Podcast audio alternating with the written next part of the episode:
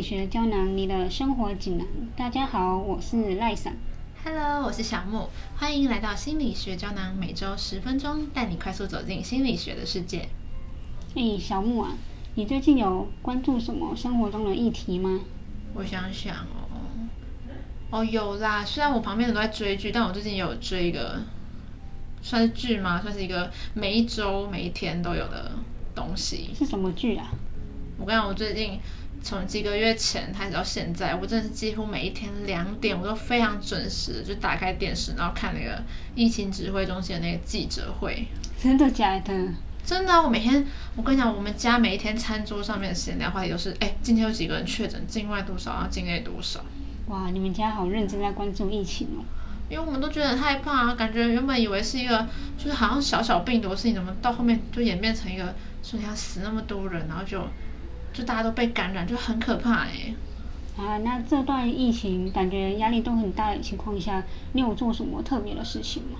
有，我跟你讲，真的是算是一个莫大的损失。因为因为就是疫情以来嘛，就像像那时候五六月的时候，因为疫情，然后就升到三级，那时候我就被迫只能被赶回家。天哪！每天都关在家里哦，你知道我能干嘛吗？做什么？我跟你讲，我真的几乎一整天，大概有一半以上的时间我都在。就划手机，然后逛那虾皮，然后买买买。哇，感觉每天的生活就是一直在买东西。这让我想到我最近在网络上看到的一个东西。你看到什么东西啊？它叫做零售疗法，指的是大众会借由购物来释放压力、缓解自己负面情绪的自我疗愈方式。但它并不是一种真正专业心理治疗的方法。而且他还提到说，他们有做一个调查。说会购物的民众里面，女生跟男生的比例分别是六十趴跟四十趴，这是在我的印象中蛮不一样的，因为我以为男生的比例会更少一点。哎，我也是哎，我女生我可以理解，因为我自己就是我跟我身边的都非常爱买东西，但是男生我以为他们都会用像是运动或什么，没想到他们比例也四十趴，快一半哎。对对啊，而且他还说，女生最常买的三样东西是衣服、食品跟鞋子。那你觉得有符合你的情况吗？哦有，因为我就是一个非常爱买东西的人，然后而且我超爱吃东西，所以我买最多就是那种网络上不是有卖那种小零食吗？我跟你讲，那个我下了超多次那种小零食的单，然后来，然后狂吃，然后就胖了不少，然后而且。我买那个衣服，真的是最近我花了三千多块，然后下两单衣服，然后现在还没有来，但是我已经在期待了。三千多，那真的不少哎。所以你这都是用线上购物吗？对啊，因为我其实是一个我不太喜欢那种人挤人的地方，然后你就知道，像那种逛街，一定一次都要好，就是你要买东西就一两一两个小时起跳，其实我觉得有点浪费时间，而且又好累，走路走到超脚超酸，然后又一直没跟人挤人，真的逛。逛街那种好心情都没了。我自己也是，我也不是很喜欢逛街。我也觉得网络购物会很方便、快速，而且还不用受时间跟地点的限制。对，像我，因为我是一个可能这样一个不好示范吧，但是我就是那种我觉得网络方购物的方便在于我什么时候我都可以买。像我可能上课上上，那我突然打开虾皮，或是哦可能上班时间没有人，然后我就打开那购物网站，然后开始狂滑，然后马上有人来或老师看我说，赶快把它关起来，但是我就可以放在我那个。购物车里面，然后下一次就直接再点进去看，然后不要重滑，不觉得很方便吗？你这样上课不专心哦。对啊，可是老师也没发现。那你觉得你买东西对你来说有什么好处吗？或是除了买东西你得到这个东西之外呢？哦，我觉得其实是，就是因为疫情以来蛮感慨的，就是我以前其实没有那么爱买东西，其实是疫情之后这个状况特别加剧，因为。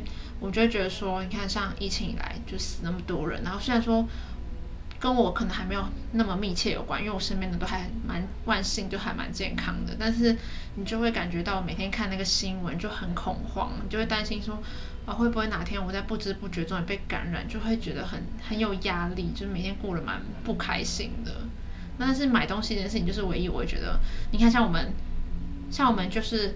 你会觉得每天打开电视看那个疫情，就是每天死多少人，然后你就是你明明觉得大家都好像关在家，可是就还是没有办法控制这个疫情，或者是说我明明就很很早就已经排那个疫苗，然后我就打不到疫苗，然后就觉得哎怎么我那么努力的事情，或是我生活里面很多事情我都没有办法控制，我就觉得嗯好像只有买东西这件事情是我自己可以决定我要买什么，然后我要不要买。嗯，真的，像我也是啊，在暑假待在家里，我也是没有工作，可是还是会忍不住想要买一些东西这样。对，就是我就会觉得哦，虽然可能赚到钱变少，可是我觉得哦，可是人生那么短，而且现在因为疫情，可能很多人可能活不到多年纪多长，然后就就消失，然后赚那么多钱，好像也没有什么意义，觉得哦，人生苦短啦。嗯，钱还是要在能花的时候花完嘛。对，可能讲这些话被妈妈骂，但是就觉得 有时候人生生活过得那么辛苦，觉得啊，要就是犒赏自己一下。嗯，不是有一句话是说，我买东西只是把钱换了一个你喜欢的形状吗？哦，对，我现在有很多我喜欢的形状，有很多不同形状的东西。嗯，真的，真的，真的很开心耶！就是下单，就是原本在逛的时候，一开始如果在我，我觉得尤其在我心情特别不好的时候，我就会特别想逛街，特别想买东西，然后就觉得原本很闷很闷，然后逛东西就觉得哦，可能我心情不好的时候特别不会去在意那个价钱，对，然后我就想说啊，然后全部都加到购物车，然后就按下送出订单，然后看它出货那一瞬间，我真的心情无比畅快，就觉得哦，我对于我就是至少对我生活里面有一点掌控性，然后我至少可以让我的负面情绪就可以，因为我期待这个东西来，可能我这衣服来，我看到这个新东西，我可能可以消除一点点我那个负面压力。有，我觉得买东西还是会给我们一种愉悦的感觉吧。就算花你自己钱，可能会可能会有点心疼，可你想到说哦，我可以获得新的东西的时候，你还是觉得蛮开心的。对，而且我觉得购物还有一点对我来说蛮一个蛮重要的功效，因为其实我是一个不太会跟人家社交的人，就我很不知道要跟旁边的人聊什么话题。